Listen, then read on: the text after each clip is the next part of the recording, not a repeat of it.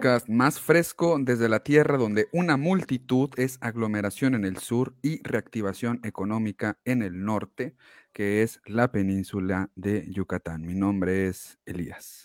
Mi nombre es Andrés, bienvenidos al noveno episodio de la tercera temporada de Cultura. Estamos con los 13, 3, 3, 3.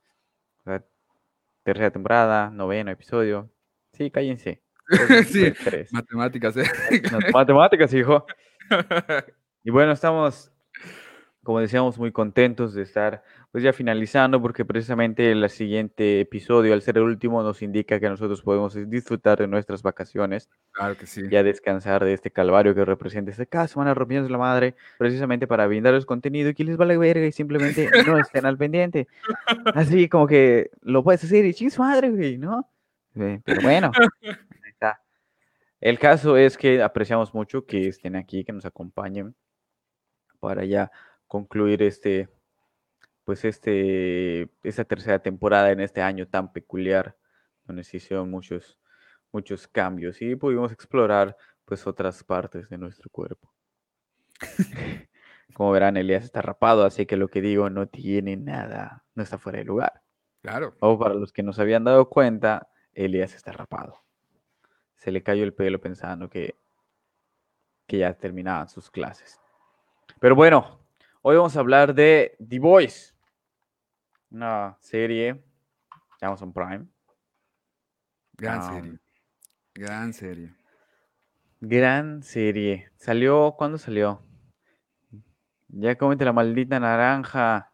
No te desesperes. Ese es tu problema.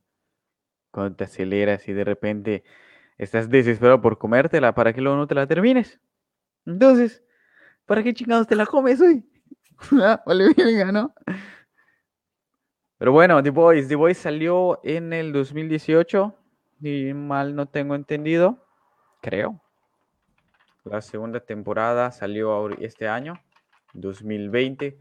Estamos hablando 2019, de... la serie es 2019. 2019. Ah, mira, sí, 2019, el año pasado. Y dos temporadas y maneja un giro interesante. Digo, ya todos estaban muy enamorados de los superhéroes que nos había traído Marvel. Cuando de repente llega Amazon Prime para decirte, ah, mira, este otro lado de los superhéroes. Entonces, vamos a hacer un resumen rápido para la gente que no lo conoce. The Voice trata precisamente de una serie de superhumanos de Estados Unidos específicamente de Estados Unidos, donde es el único lugar donde hay superhumanos. Claro. Que, bueno, de una u otra forma se dedican a salvar gente. Sin embargo, no están exentos de todas estas características humanas, ¿no? Todas estas. Cual Dios, cual Dios de cualquier religión, está plagado de pecados como pueden ser la lujuria, la gula, la avaricia, el mismo narcisismo. Y bueno, estos son los, los esas cosas que no vemos a la luz. Nosotros podemos ver en este caso a el protagonista, no el protagonista, sino el superhéroe, que es como una parodia, una sátira de Superman, que es Homelander. Lo podemos ver volando y rescatando gente, pero no te muestran que luego de repente se está masturbando en la cima del Empire State. O está... Ah, o, deja caer un avión con mucha Deja caer un avión, cositas así, ¿no? Entonces hay un grupo de chicos grupo de personas dedicados precisamente a combatir y a atacar. No atacar, sino tratar de develar esos secretos que son conocidos como The Boys.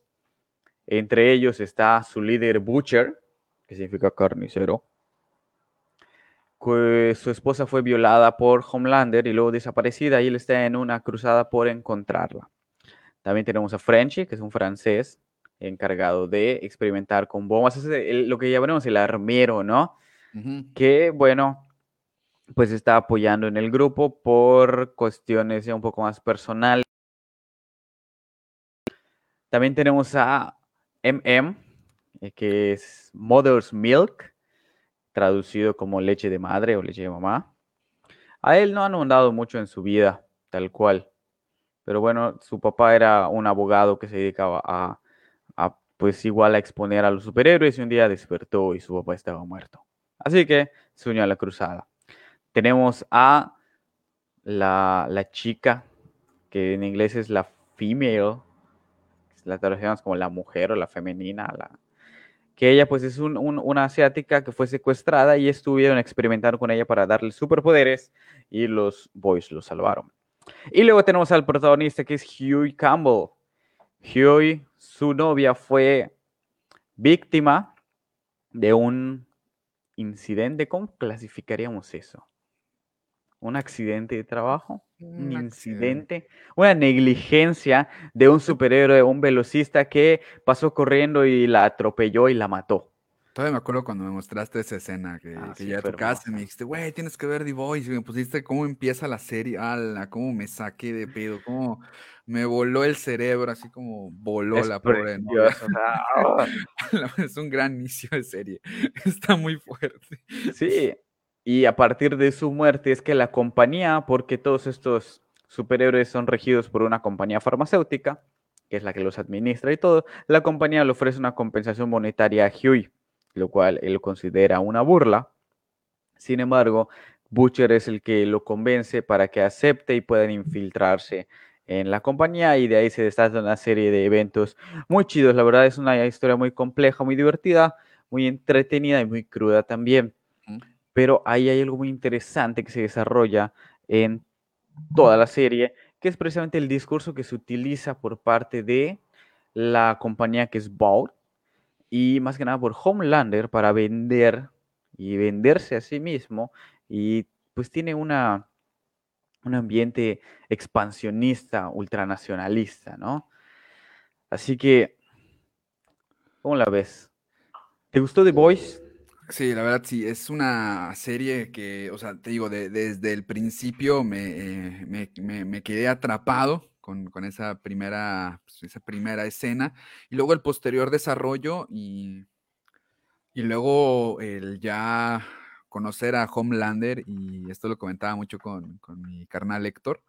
Eh, cada vez que aparecía, güey, me ponía bien tenso. O sea, como que era demasiado impredecible lo que iba a hacer este vato y, y entonces, no sé, eh, se me hace una serie muy bien hecha, se me hace una serie que tiene escenas impactantes, tiene escenas muy gruesas y está manejando dos temas que son los que vamos a trabajar hoy, los que vamos a tratar de pues, analizar aquí con todos ustedes, eh, que se me hacen que están muy bien planteados y que se me hacen una crítica bastante buena a lo que está atravesando nuestra sociedad. Hoy en día yo creo que es una una serie que se atreve, es una serie que, que desde su, no sé, desde, vamos a decir, desde su premisa de desdivinizar, desdivinizar a los superhéroes, creo que lo hace, lo hace muy, muy bien. Porque, bueno, así los superhéroes pueden ser metáfora de cualquier cosa que hoy nosotros hayamos endiosado también en, en nuestra sociedad y bueno, que son preciso que, pues poco a poco se vayan cayendo y poco a poco nos, nos vayamos dando cuenta de, qué es lo que encierran estas cosas que, que adoramos. ¿A ti qué te parece, amigo? ¿Qué te gusta? ¿La, has disfrutado? ¿Tú usó la segunda temporada? A mí me gustó mucho eh, cómo se fue construyendo desde el mero principio. Sí, como, te la, dices, la primera escena es tan cruda y tan, por no decir, violenta y de repente tan rápida y tan lenta al mismo tiempo que te inmerse en la serie, ¿no? Para que te quedes. Y tiene un ritmo bastante bueno que uno esperaría al principio, no sé, yo, yo le tenía como que recelo empezando porque era de Amazon Prime, y decía así como que... Pero la producción es muy buena, el guion es muy bueno y los personajes están muy bien construidos. Me quedé con ganas ah, de ver eh, interacción con otros personajes, como que hubiera más desarrollo con Queen Maeve, que hasta la segunda temporada como que viene el protagonismo. Y Black Noir, me gusta cómo lo han manejado, está chido, precisamente por ese misterio, pero eh, todavía espero un poquito más de esos personajes, en especial ahorita que viene la tercera temporada, ¿no? Todos tienen una personalidad única que ha mostrado un desarrollo maravilloso y me ha tenido así como que al filo del, del sofá viéndola, esperando un poquito más, ¿no? O sea, ha sido una gran serie, la que espero muchísimo. A ver, tengo una llamada. Es un poquito urgente. Voy a desconectar mi teléfono. ¿Puedes continuar un momentito? Sí, claro. ¡Ah. Discúlpeme. bueno, eh, el buen Héctor acaba de comentar aquí que esta serie lo hizo soñar con homicidios. Y es que sí, o sea, es una serie impactante, es una serie que nos muestra, pues, las partes, creo, más oscuras del ser humano y, nos muestra un poco, pues, lo fácil, creo yo, que hoy en día como consumidores de información podemos caer en, ciertos discursos, podemos caer en ciertos discursos y ciertas ideas que, bueno, nos lleven a, pues a contemplar, a contemplar prácticas que ya han quedado en el pasado, nos hagan ver la vida de una manera en específica. No, no sé, yo creo que, que, que uno de los grandes protagonistas de, de, la serie, que es el primer tema que vamos a estar trabajando hoy, es el discurso como, como producto. Y dice, está un clásico de cultura, la interrupción de sus lives, así, así es esto, ¿eh? Y ahora que estamos en vivo, todo es así, sometido a la aleatoriedad, aleatoriedad. Y bueno, em, hablando del discurso como, como producto, algo que me llama la atención y que veníamos eh, platicando cuando hablábamos de The Voice, cuando, cuando hablábamos de The Voice, cuando nos acercábamos a esta serie, y es algo que podemos observar hoy en día en la, en la, en nuestra cultura actual, es justamente, ya, ya, volviste, amigo, ya me estaba poniendo nervioso. Ya, ya, ya, entré de lleno al tema porque ya no sabía cómo entender esta primera parte. hablaba del discurso como, como producto y, bueno, hablábamos de, de BAU, ¿no? La, la, la, la, gran compañía que se encarga de vender. Un clásico cultura de la interrupción en sus lives. es parte de la pandemia, después te muere.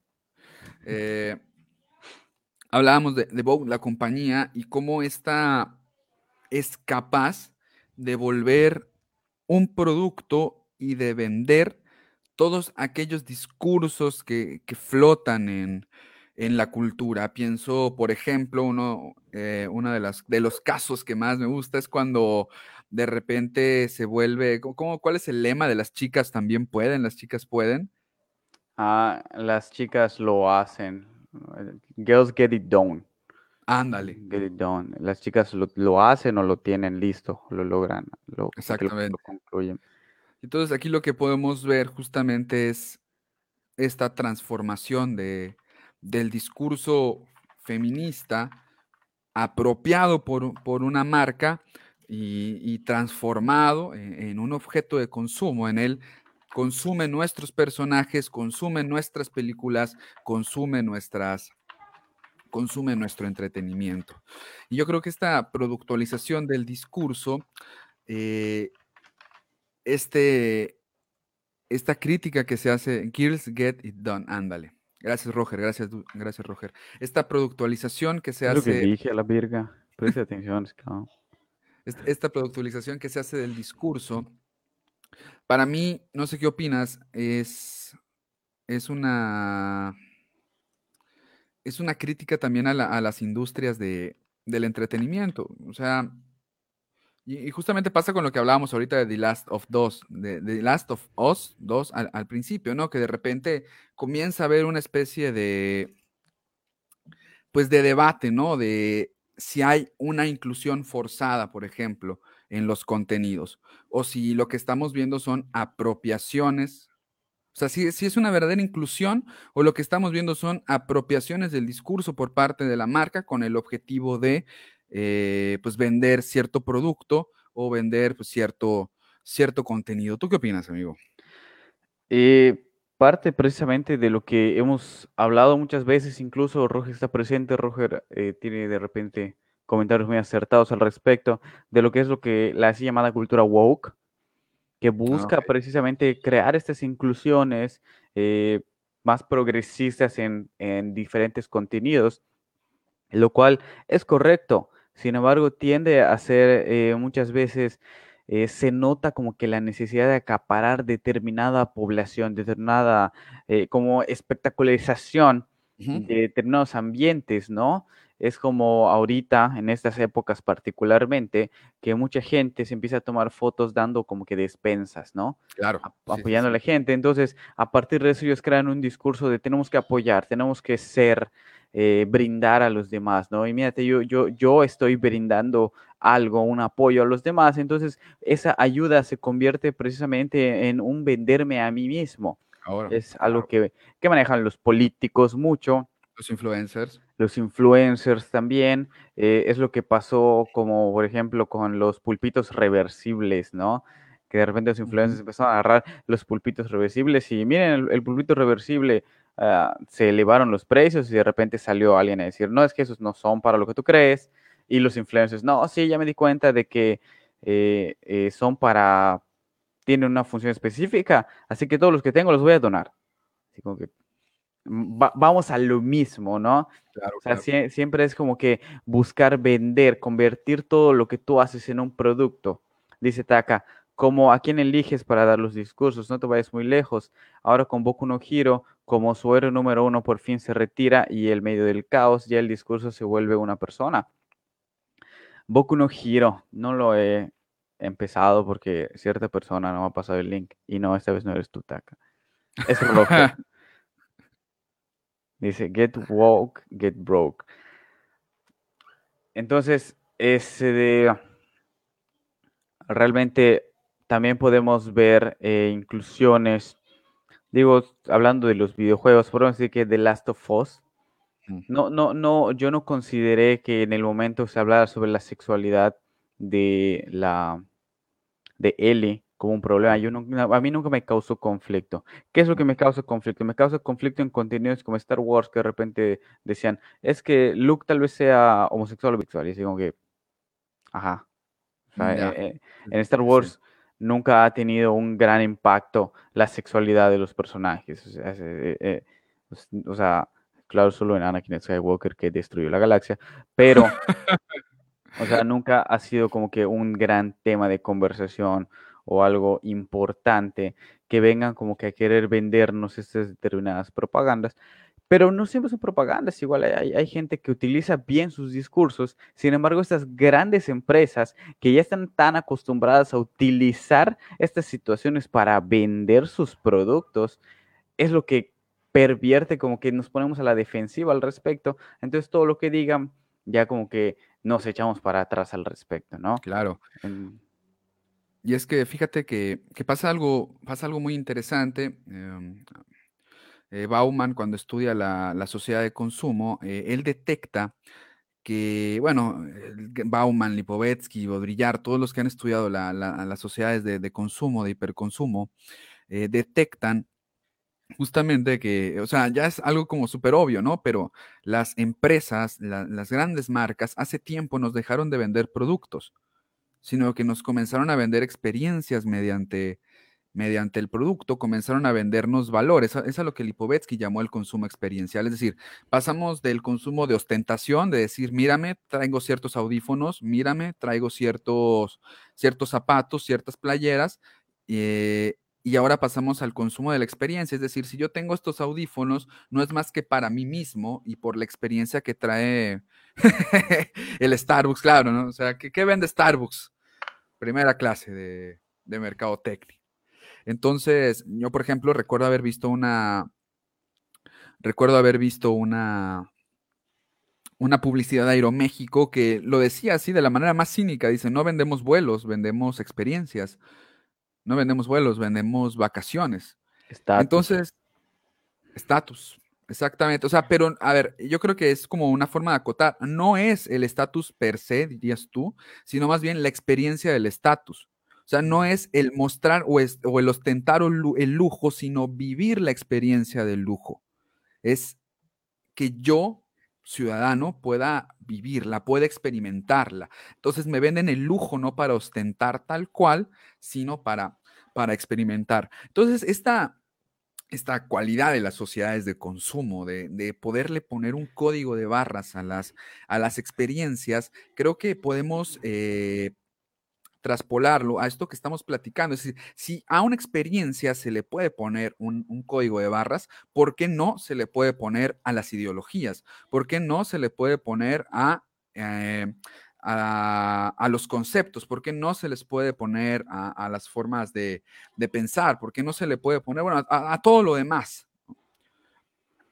Y, justamente en The Voice es, lo que vemos en todo momento, eh, eh, el discurso como un producto hecho para sacar, eh, para que Vogue saque el mayor provecho económico, para posicionar su marca, para que la gente los relacione con ciertos valores y experiencias y, lo, puedan, y lo puedan seguir consumiendo, ¿no? Y, es lo que hizo Coca-Cola con la Navidad, aprovechando que ya estamos en diciembre. O sea, a mí me impresiona que por ejemplo, eh, en las glorietas que adornaron aquí en, Mérida para Navidad. Muy bonitas, por cierto. Por cierto, muy bonitas. Pues mucho de, las formas utilizadas son las formas que institucionalizó Coca-Cola sobre la Navidad. El Santa Claus, blanco de barba, sombrero rojo, es instituciones de Coca-Cola. Eh, el, el, oso polar, hecho de una, de una forma en específica. Y entonces, Navidad comenzó a transformarse en una, eh, en una marca y comenzó a relacionarse con una marca, así como también, por ejemplo, la convivencia familiar. Claro. O sea, y uno se pregunta, ¿cuál es la relación que tiene Coca-Cola con la, con la familia? Sin embargo, en los anuncios de Coca-Cola, lo, lo, que se vende es la unión familiar a través, en la cual el, el producto está, está posicionado. O sea, a mí me impresiona esta, esta esta capacidad que tiene la, sociedad de, hiperconsumo, de, transformar cualquier, cualquier discurso eh, e, en un producto. ¿Qué, otras experiencias tienes tú También con esto? está, por ejemplo, siguiendo con Coca-Cola. Coca-Cola tenía un anuncio donde hablaba que un niño tenía a su papá y su papá transportaba felicidad. Y lo que que era, que era chofer de las, de, las que surtían las Coca-Colas en todos, pues en, en diferentes puntos, ¿no? Dice, en un estado donde el invierno es de 20 grados. El xenófobo, luego, luego. Eh, hay, muchas formas, ¿no? Eh, por ejemplo, dice, la coca le puso el color a Santa. Sí, porque recuerdo haber visto alguna vez colores azules relacionados con el invierno por parte de Telcel. Telcel lo hace, Telcel utiliza al reno. Al reno, Al reno navideño. Creo que es el. No, iba a ser una tontería, no, no. El reno Renardo es otra cosa, pero. Ah, no sé. Pero pues, ¿cómo vamos relacionando colores? Es, Dice, Renato. Renato. Renato. Renan. Renato. Ah, oh. ¿El reno Renan? ¿Qué? Ah. Donde precisamente, ¿no? Cualquier elemento que tengamos que vivir no basta con el simple hecho del producto, sino que tiene que proveernos de algo más tiene que tener ese valor agregado para que podamos sentirnos plenos al respecto. Me gusta mucho el, discurso que maneja Liverpool. Dice, Liverpool es parte de tu vida. Fuerte. Donde de, a huevo tienes que ser parte de ellos y ellos y, se, se, inmersen en ti, o sea, están pegados como en una unión parasitaria, donde no te puedes liberar de ellos y te venden un determinado, una determinada experiencia que por ejemplo ahorita eh, Plaza Galerías es, es, una de las plazas fuertes donde te venden como que las mejores experiencias, ¿no? De donde vas y ahí está la pista de hielo. Por ejemplo, sí. ahí, está toda esta experiencia. ¿Quieres vivir la Navidad? Bueno, pues vamos a ver la, la pista de hielo. Dice Taka, otra serie anime que usó a los héroes para promocionar marcas fue Tiger and Bonnie se usaban marcas reales. Cada superhéroe era patrocinado como Pepsi, SoftBank, TV Tokyo y de hecho en la sociedad se colocó como el mejor anime en la década, lo cual fue impactante. Posiblemente hubo money ahí. Ah, claro, estamos seguros de que incluso para parodiar una, una, pues una marca les conviene muchísimo a la marca que, que se haga el escándalo y que incluso hablen mal de ellos, porque se da a conocer el nombre. La gente así, así funciona. Lo mismo, hay una ilustración donde sale el hombre araña sentado en un sofá con su bata, estilo Hugh Hefner, donde dice que los directores de Marvel Comics han declarado que prefieren que sus, sus, fans estén molestos, porque si el fan está molesto, consume más. Y concluye diciendo, así que la próxima vez que veas a Norman Osborn teniendo relación, cogiéndose a Gwen Stacy, recuerda, es tu culpa. Es cierto, ¿no? A fin de cuentas, nosotros somos los que vamos creando este, este tipo de situaciones. O sea, la coca no te va a venir a, decir que te viene felicidad, sino es porque tú ya tienes toda esa felicidad saturando tus venas. Y por más mala publicidad que se haga hacia esas marcas, particularmente a la Coca-Cola, con toda la diabetes y todo el problema que se hay, en especial en México, en especial en Yucatán, donde somos los primeros lugares en diabetes infantil y en obesidad infantil, la gente le vive valiendo verga y lo sigue comprando. ¿No? O sea, siguen consumiendo estos discursos porque se dejan llevar por ese marketing de así son los buenos, que es lo que hace Homelander cuando destruye el avión nada más para, para probar un punto, y su punto era que necesitaban que ellos estuvieran dentro del ejército norteamericano. Entonces, así como que para prevenir la, violencia necesitamos que nos den autorización de usar la máxima violencia. Claro. Así como que vete a la verga. Y para consolidarse tuvo que crear a un, a un supervillano, como él le dice, de otro país, más específicamente del Medio Oriente. O sea, hijos de puta, que es parte de su discurso ultranacionalista, ¿no? De decir, o sea, este es el producto que vamos a dar. Nosotros les vamos a brindar seguridad, les vamos a brindar paz, pero tienen que darnos la autorización de que precisamente hagamos, pues podamos ejercer libremente lo que nosotros hacemos, ¿no? Inyectes a coca, paps. Hay gente que se inyecta coca, ¿no? No, es cierto, no sé. Mame, ¿no? Pero pues precisamente todas estas eh, adicciones. De que dijo esa madre. Me acordé igual de un, otra ilustración donde hay, es una, como, como una mujer de los 50 con su vestido, con su mandil en la cocina. No. No, una mujer más como de los 80 Y dice la, la niña, mamá, dice la abuela que antes ella podía hacer más cosas que tú sin cansarse.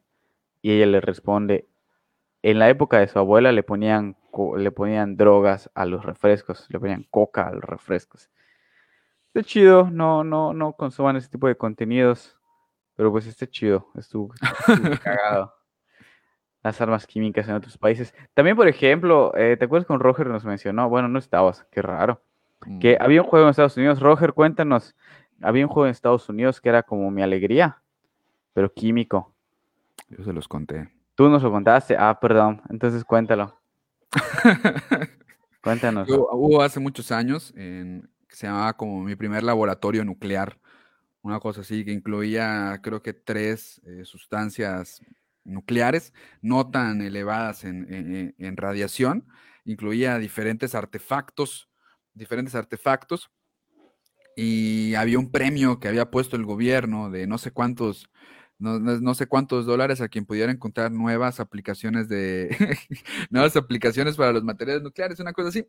Y lo interesante es que el juego no fracasó porque fuera venenoso, porque fuera radioactivo, sino porque era caro. Incluso varias universidades llegaron a comprar este juego nuclear, el, Mi Alegría Nuclear. Entonces es interesante, interesante cómo cómo hay actualmente una productualización que, recubre que recubre nuestra cultura, incluso hasta el grado de que nos alcanza a nosotros mismos eh, en estos discursos de véndete, en estos discursos de sé la mejor versión de ti mismo, actualízate, eh, que pues nos van cosificando, nos van, nos van construyendo como productos y que nos van sumergiendo en esta, en esta dinámica. Hay un librazo de Bauman que se llama Amor Líquido, que se lo recomiendo mucho, que justamente aborda esta productualización de las relaciones y, cómo poco a poco nos vamos relacionando eh, con otras personas eh, como si fueran ellos o, incluso nosotros productos dispuestos en los anaqueles del supermercado. Y ya, exactamente, Roger nos contó el origen de la palabra nerfear y después yo les conté lo del juego de química, exactamente. O sea que sí estaba.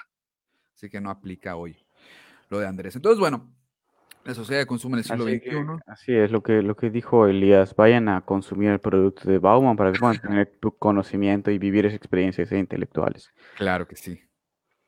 Dice, este podcast. Lo que les conté fue el general para nerfear y después de eso con las el juego de química. Sí, bueno, Me equivoqué. Porque Elías tiene una imagen borrosa aquí. Ya sabes. Chiste local. A la- Este. Y bueno, eh, ya que retomamos, eh, retomaste lo del discurso ultranacionalista de, de Homelander. Homelander, me, me gustaría que nos vayamos para allá, porque era la, la segunda parte de lo que habíamos eh, platicado, eh, que es la manera en la que hoy en día, a través de Internet, estamos consumiendo discursos cada vez más ultraconservadores. Y como estos discursos, bueno, ha- han servido, pues, para pues, la, la recuperación, ¿no? De, de las políticas de derecha, para, para alimentar estos miedos al otro que hoy en día se manifiestan. Y esto es algo que se ve muy claro en The Voice con estos, con estos discursos ultranacionalistas, ultraconservadores, que, y que vienen representados en, en, ¿cómo se llama? Tormenta. O sea, tormenta. Stormfront. Ella. Este, pues, no, o sea, que, que, o sea, nos lo dicen de frente, ¿no? Es, es una nazi. Ujú. Es- y es una nazi que tiene seguidores en redes sociales y que maneja las redes sociales y que es capaz de controlar la crisis de, de Homelander con, con sus declaraciones a través de memes. Entonces, yo creo que aquí hay otra, otra cuestión interesante. Mientras que por un lado los discursos se convierten eh, en productos y, y se transforman al servicio de, pues, de, de- de la venta de- del capital, por otro lado también tenemos que el Internet o, o los memes están sirviendo ahorita a, a una guerra cultural. ¿Tú qué opinas?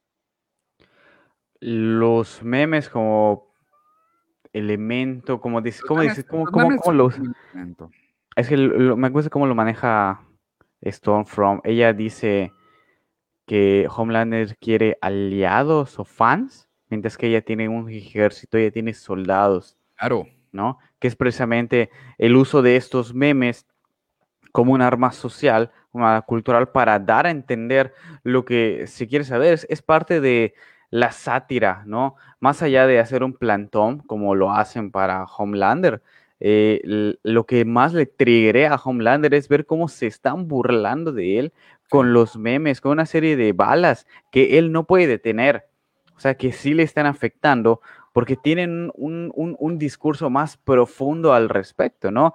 No son solo palabras hechas al aire, sino que tienen una serie de códigos que precisamente tienen un trasfondo y trascienden muchísimo más que simples palabras, desde el hecho de compartir, ¿no? Ese, ese, ese botoncito que tenemos junto a la ju- ju- junto al meme, que es así como que el, el- el gatillo con el que explota la bomba, al grado que, por ejemplo, Facebook de repente trata de, de censurar esos discursos, ¿no? Cuando, no sé si te ha pasado, pero de repente a mí me salen mis recuerdos y entro a verlos y me sale publicación bloqueada Sí, o ya no disponible. Y, y tiene un chingo de comentarios y risas y yo así como que, verga, ¿qué era esa madre? ¿Por qué no la puedo ver? Incluso ahorita mucha, mucha gente en sus copies, cuando comenta, ya no comenta palabras completas, ya no utilizan la palabra negro, ya no utilizan la palabra verga, ya no utilizan la palabra culo, sino que las cambian por números para que el algoritmo de Facebook no las detecte y las bote automáticamente nada más por la palabra, ¿no? Porque todo eso, o sea, los memes vienen a ser como que una bomba satírica increíble para destruir a todo lo que representa Homelander. Lo cual es muy interesante porque, bueno, Homelander, tal cual desde su nombre, ¿no? Homeland significa patria. O sea, y es lo que no me gustó en, el, en la traducción, porque a Homelander lo traducen como vengador, cuando tal cual sería patriota. O sea, ese es el, el, el discurso que se maneja. Una parodia, combinación de Superman con Capitán América, ¿no? ¿Qué ibas a decir? No, que, y que el nombre eh, de patriota eh, pega más con todo lo que está sucediendo de estas guerras culturales dentro de la serie, que, que al Sí. final gira en torno otra vez a, a- a la incentivación de, de los discursos nacionalistas y del cierre de fronteras y, de, y del otro como un, como un enemigo. Entonces, a, a- mí me gusta mucho esta, esta cita de, de Angela Nagel en el libro que me hiciste el favor de pedir de Muerte a los Normis, que es un librazo también, que dice, eh, la política no es más que guerra cultural desde hace medio siglo. Y lo pudimos ver claramente, bueno, Ángela Nagel está hablando del caso de Estados Unidos, por ejemplo, ¿no? Con el caso de, Trump, ¿no? Cómo llega al poder y cómo eh, se emprende toda una guerra cultural más que política, claro está, fue una, guerra cultural, una guerra que se desarrolló en Internet eh, y que, bueno, según Angela Nagel, viene desde los eh, oscuros recónditos de 4chan y, de Reddit, ¿no? Donde estos discursos ultraconservadores fueron adquiriendo más y más fuerza.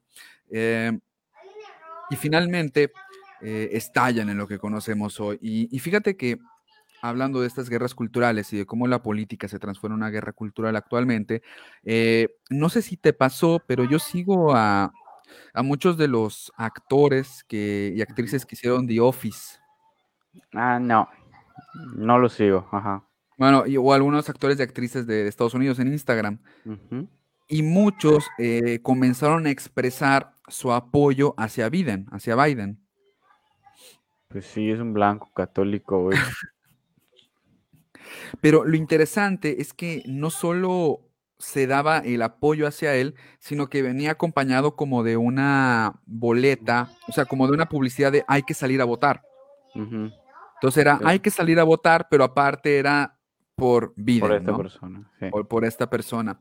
Y entonces eso nos habla justamente de cómo eh, pues el juego político ya no está en la, en la propaganda tal cual, en los pósters, en los, en los, ¿cómo se llama? En los anuncios de gobierno, en, en, las publicidades, sino que, sino que se encuentran en, sino que se encuentran en, en Instagram, o sea, es una forma de decirlo, en Instagram a través de, voces de, la cultura popular que te están diciendo por quién, que, que se están poniendo voz en, en, la política. Y aquí dice Roger que The Voice le parece una crítica al armamentismo gringo. Pero, pero es que esto tiene que ver, o sea, porque el armamentismo, el armamentismo gringo, viene eh, soporteado por todos estos discursos ultraconservadores que se vienen eh, manifestando en Internet. Bueno, desde siempre, ¿no? Desde siempre esos discursos conservadores, pero hoy en día que se vienen manifestando en Internet discursos que toman forma en el Make America Great Again, eh, discursos eh, del cierre de fronteras, el Brexit en Europa, todos estos discursos de cierre, donde hay un, terror hacia el otro.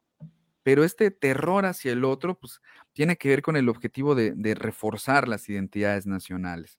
Tiene con el objetivo de volver a cerrarse, volver a reconstruirse. Y, y en una época posmoderna, en una época de narcisismo, que bueno, es muy interesante. Eh, pues resulta curioso ver cómo después de toda esta orgía individualista, eh, los discursos nacionalistas vuelven a cobrar fuerza. Es decir, no es un hacer tribu por, por, por, empatía, no es un hacer tribu en el hecho de reconocer al otro como parte importante de mi existencia, sino un reconocer al otro para generar un grupo cerrado en el cual otros no pueden entrar y en el cual yo me puedo identificar. Resulta, resulta muy extraño. Entonces, bueno, es interesante este, este trip de las, de las guerras culturales, de esto que nos muestra. A mí siempre, siempre me ha mamado el nacionalismo y la identidad, eh, la, como que esta cuestión pues ultranacional. ¿no? A ver, platícanos un poquillo. ¿Qué cosa? ¿No, no lo estudiaste en Memín Pinguín, un poco el, nacionalismo? No. Mm, no, no mucho.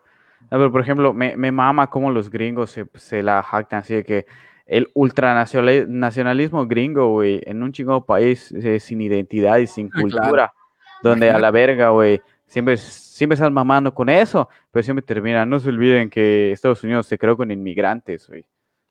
Porque, o sea, no, no, una de las grandes conflictos que yo he visto y he identificado en Estados Unidos es que no tienen identidad, o sea, si tú vas, por ejemplo, si tú vienes a Yucatán, te pueden decir la comida típica, los trajes típicos, Si tú vas a Estados Unidos, güey, incluso dentro de su misma, sus mismas comunidades, ellos se encajonan entre ellos y ves el barrio de los italianos, el barrio de los escoceses, el barrio de los irlandeses, y se hablan así, güey. el barrio de los afroamericanos, el barrio de los latinos, o sea, viene a ser lo mismo. Entonces, no, no, no, no es una cuestión solo de identidad nacional, ¿no? Es más que nada una identidad como europea o blanca europea incluso. O sea, e, se va a tener una pendejada todo lo que manejan. Dice Roger, más que discursos de cierre, es más cuestión de dineros. Esos discursos están en las noticias y en el entretenimiento, por ejemplo. Los griegos están peleados con China. Uno de sus principales aliados en Asia es la India. Adivinen sobre qué cultura se ve mucho ahora en Disney Junior. Tiene un punto el señor. Es que sí, tiene, tiene todo el sentido del mundo. Y es, lo que te digo, o sea, es, como es, esa crítica que subyace en The Voice a las empresas de entretenimiento, a, las, a las empresas que, eh, que producen contenido de acuerdo a, los intereses que, que, pretenden volverse populares, que pretenden volverse, volverse mainstream. Tiene todo el sentido del mundo. Sí, incluso, por ejemplo, Taka dice, en la serie de Politician de Netflix se pueden ver cómo se ven todas las ideologías, la inclusión para quedar bien. Es una buena serie de campañas políticas. Y no, no, no, no solo las campañas políticas lo utilizan, sino todo tipo de, de empresa al momento de ver algo que está sonando, ¿no? Una ideología, se ponen en favor de eso. Es como eh, lo, que pasó aquí, ¿no? Que de repente, no me acuerdo si fue el día de la mujer o de la no violencia a la mujer, y ahí sí, puta, nuestros líderes salen a decir cosas, pero cuando se empieza a, sonar los feminicidios, se quedan callados y escondidos. De hecho, hoy, hoy me dio así como que un impacto fuerte, porque hace rato fui a llevar mi coche al taller y en que estaba en el taller, pasó junto a mí una moto que estaba manejando una muchacha y tiene un sticker recordando a Fernanda Gual. Y así como que a la ah. verga me pegó, así como que, ¿what? Muy, muy, intenso, como, como estos casos, ¿no? Ese tipo de situaciones, obviamente, cuando no les conviene, la gente no dice nada y las empresas no dicen nada pero a la hora se ponen a hacer sus mames. Creo que pasó igual en la UNAM. No sé qué día estaban con el acoso, hablando sobre el acoso, o era el día del acoso o algo así, y iluminaron la, escuela, la fachada de naranja o alguna pendejada así. Y la gente empezó a criticar, así, ah, pero ¿por qué no entonces quitas de su cargo a todos los acosadores, a todos estos hijos de la chingada que sigues ahí defendiendo?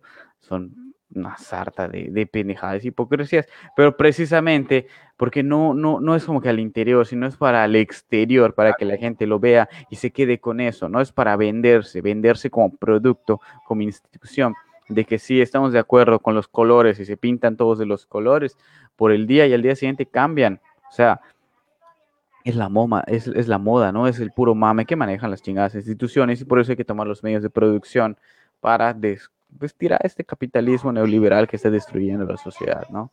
Estoy de acuerdo, estoy de acuerdo. Un, intento aquí desde este humilde podcast, ¿no? Sí es. y, bueno, sí, eh, entonces hay una relación ahí que me, que me gusta mucho, que hace muy bien The Voice. Uno, con las guerras culturales, la política como guerra cultural, y dos, la, la productualización del discurso. A mí me parecen estos dos elementos de la serie algo que, que me fascinan y que se me hacen muy cercanos, que se me hacen muy, muy, que se me hacen eh, pues, fácilmente observables en nuestra, en nuestra sociedad, desde em, la, ultraderecha tomando fuerza en Internet hasta la bolsa de Doritos con los colores, eh, pues, del LGBT. Eh, Malditos. Sí, o sea, en lo que se transforma todo un movimiento en, un producto conmemorativo. Entonces, ah, lo que pasa es que también abre la discusión. ¿eh? E, ¿Es visibilización o es productualización? Entonces, sí me acuerdo que hubo mucho, mucho esa discusión en Facebook hace poco. Y bueno, o sea, e, es, un poco como lo, que decías eh, cuando hablábamos de, eh, en el cierre de temporada de, de la primera, que hablabas que transformamos a los personajes en... Les cambiamos la raza, les cambiamos eh, la orientación, la orientación sexual. sexual. Pero a eh fin de cuentas siguen siendo, representando lo que eran, ¿no? Exactamente. En vez de, generar nuevas historias, en vez de generar nuevas narrativas, les damos ahí una, pues no sé, seguimos reciclando las mismas historias, muchas de esas historias ya obsoletas por completo. Es decir, por ejemplo, en el caso de, La Sirenita, es una historia que ya tiene mucho tiempo. O sea, pareciera como si hubiéramos llegado también al límite de la creatividad. Y lo único que nos queda es, es seguir reciclando. Y, tú lo ves, o sea, ¿de dónde vienen estos, estos, estos reciclajes? De Disney. O sea, de Disney y bueno, sí se transforma en una cuestión ahí medio, pues medio rara, ¿no? O sea, que, no es inocente, o sea, no, no es para nada inocente y, en el cual el mercado, e, el, consumo, pues está ahí presente. Entonces, yo creo que, pues sí tenemos que ser como críticos al respecto, ¿no? Entre qué, es inclusión y qué es una productualización del discurso. O sea, qué, es, eh, vamos a llamarlo así, progresismo y qué es la el empaquetamiento de estas nuevas ideas que se están poniendo en nuestra sociedad. Dice aquí Taka, son como, Adelante. son como poner un McDonald's de la India, tiene su hamburguesa de curry, pero sigue siendo lo mismo. sí, claro. Sí, sí, sí, sí, claro. Es precisamente vender como que esa esa cultura, ¿no? Para que nos sentamos como que parte. O sea, el empaquetamiento de la cultura, o sea, de, culturas completas, güey. O sea, volverlas así un producto y ponerle un, código de barras. Y fíjate que en este, en este tenor, no sé si te acordarás, a, la última vez que fui, que fue hace mucho tiempo, antes de, de, la pandemia, ya no lo vi o no recuerdo haberlo visto, pero para mí fue como eh, el epítome de esta sociedad de hiperconsumo, que era una clínica de cirugía plástica en galerías. Mm, una clínica de cirugía plástica, me acuerdo que había una de depilado. Estaba en la parte nueva, en la parte nueva que abrieron enfrente de H&M. ahí había una cuestión de cirugía plástica, ¿no? Y ahí se me hizo el, pues el epítome de esto, ¿no? Era así como... Express, ir, la ir, al centro comercial y, consumir a ti mismo como producto y, mejorarte y darte ahí... Y darte el update. Así es. Y bueno, y The Voice es esta serie que, bueno, aparte de lo tenebroso que puede llegar a ser, Homelander nos muestra otra cara tenebrosa que es Vogue, ¿no? Que yo creo o sea, al final, eh, el personaje que hace Giancarlo Expósito. A su madre. Ah, o sea, durísimo, güey. O sea, creo que me da más miedo que Homelander, ¿no? O sea, que justamente tiene que ver con esto, con la utilización de los discursos, la productualización, utilitarizarlos, ponerlos al servicio de ciertas guerras culturales, empaquetarlos y ponerles un código de barras. Dice Roger, dice se adueña en la cultura poco a poco, se adueñó los colores de Blancanieves. Hubo una carta de Yugi basada en Blancanieves que tuvo que cambiar su color y en parte su nombre por culpa del ratón mágico. Fuerte. Es como cuando quiso igual privatizar el Día de Muertos y todo lo que... Todo, todo su imperio que está en expansión, pero ahí va la gente así comprándole Disney Plus y todo, ¿no? Claro. ¿Qué puedo decir? Culpable.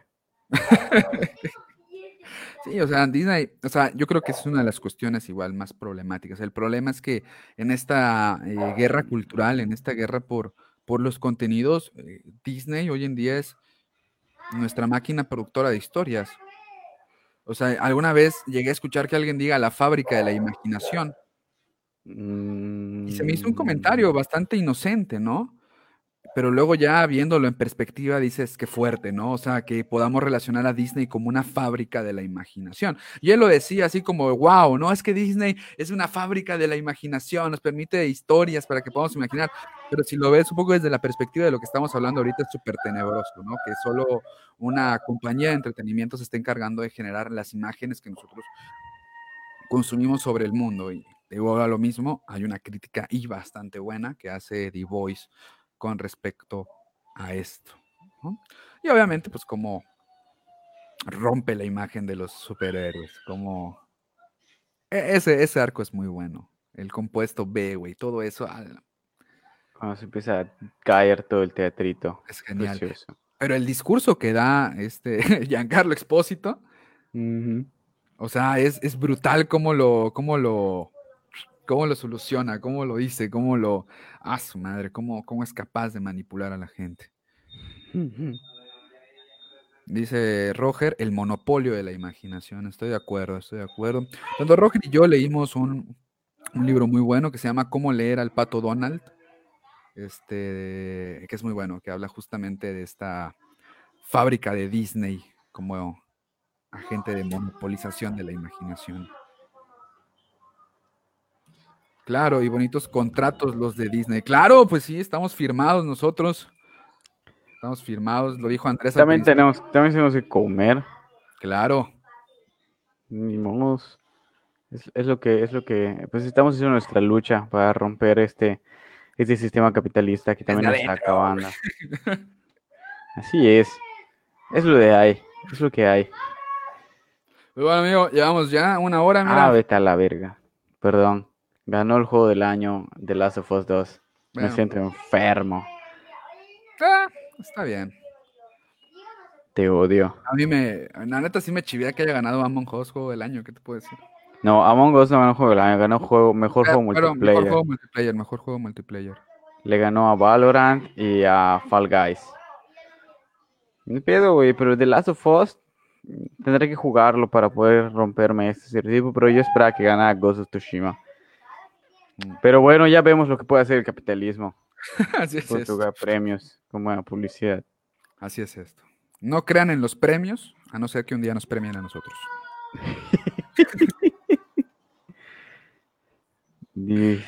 Roger, ese libro se quedó como cuatro años conmigo, sí, sí, sí. Ese libro era tuyo o era de Roger? Era mío. era tuyo, ah, ok. Lo compré en un bazar de libros de la facultad. Así ya ¿Quién va a comprar un bazar de libros?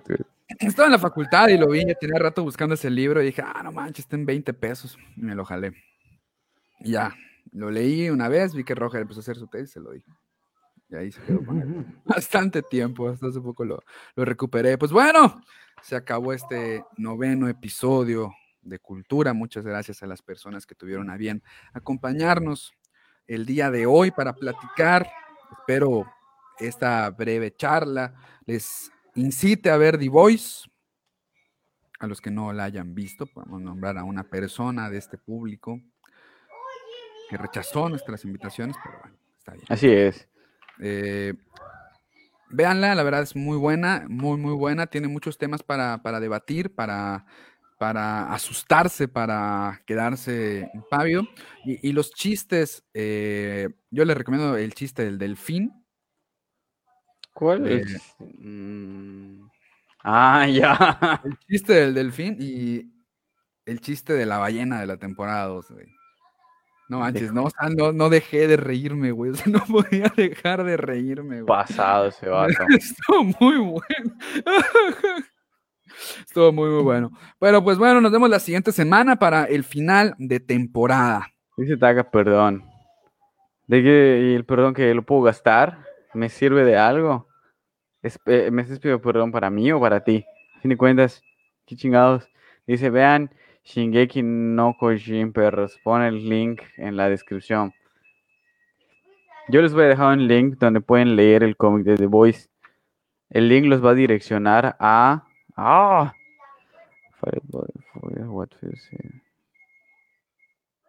Ah, perro. Quise compartir un link y me dice que, que Facebook no lo permite porque viola sus normas comunitarias. Ah, ya está. De hecho, ¿sabes qué? Creo que porque es una página piratona. Creo que alguna vez te lo, te lo compartí nosotros no podemos transformar, no podemos monetizar nuestra página de Facebook. Ah, sí. Porque utilizamos contenido que no es nuestro. Perros. Así de perros se ponen, así de perros. Son las guerras culturales, así son las actualizaciones del discurso. No tiene sentido. A ver, a ver, vamos a ver. A ver. Le puse otra vez. Ahí está. Bueno, ese que puse. Ah. Bueno, este que puse es la página donde pueden leer los cómics. Eh, les voy a poner la dirección incluyendo el de los picapiedras que lean el cómic de los Picaperas del 2016, o lo pueden buscar como The Flintstones 2016, pero ahí también pueden buscar el de The Voice. Está chido. Maldito Facebook, ¿cómo puede serme esto? Eh, no me sorprende. no es gracioso. Ah, ¿y por qué él puede compartir cosas? Porque son chinos. Ah, claro. Digo, asiáticos, orientales, ahí lo van a venir a romper la madre por Claro, Más Sí, censura. sí. Ya, Sí, güey, ya está. Vámonos. en esta época de la intolerancia. Pero bueno, Vámonos. Se acabó el noveno episodio de Cultura. va el décimo episodio, que es el fin de temporada. No sabemos qué vamos a hacer, todo lo, lo hacemos improvisado porque, porque así funciona la vida y nadie nos paga por hacer las cosas. Así que ahí estamos. Si tienen algunas sugerencias, déjenlas en las páginas. Vamos a, planear algo chido, a ver qué se da. Sí, maldito. Jabón perdona un poco la piratería. Malditos japoneses. ¿Qué puedo decir? Los quiero mucho, me gustan mucho sus, sus animes. Suicidio. El, el compañero, el colega Eduardo dice que hablemos de suicidio. Es un tema duro, pero pues si nos ponen algún contenido en especial, podemos ver qué hay. Así como el suicidio de Colosio, algo así. Pero bueno. Así como el Eduardo, también pueden compartir sus opiniones y las pondré. Ay, no tengo mi. No tengo mi buzón de sugerencias por acá. Pero bueno, ya se imaginarán. Pero sí, díganos qué, qué es lo que quieren. Nosotros vamos a pensar qué otras cosas podemos hacer. Y nos vemos la próxima semana para el final de temporada, que seguirá después con una celebración interna. A menos si quieran ir, pueden ir, a mí no me molesta. Pero pues la, la- el año pasado igual hicimos y fue, así que. Así que qué culeros. Solos nada más. Solos. Tomando solos. Así es. Gore. Sí, los usuarios de Facebook, ¿qué te puedo decir? Claro. Pero bueno, ahí nos vemos. Hasta la próxima.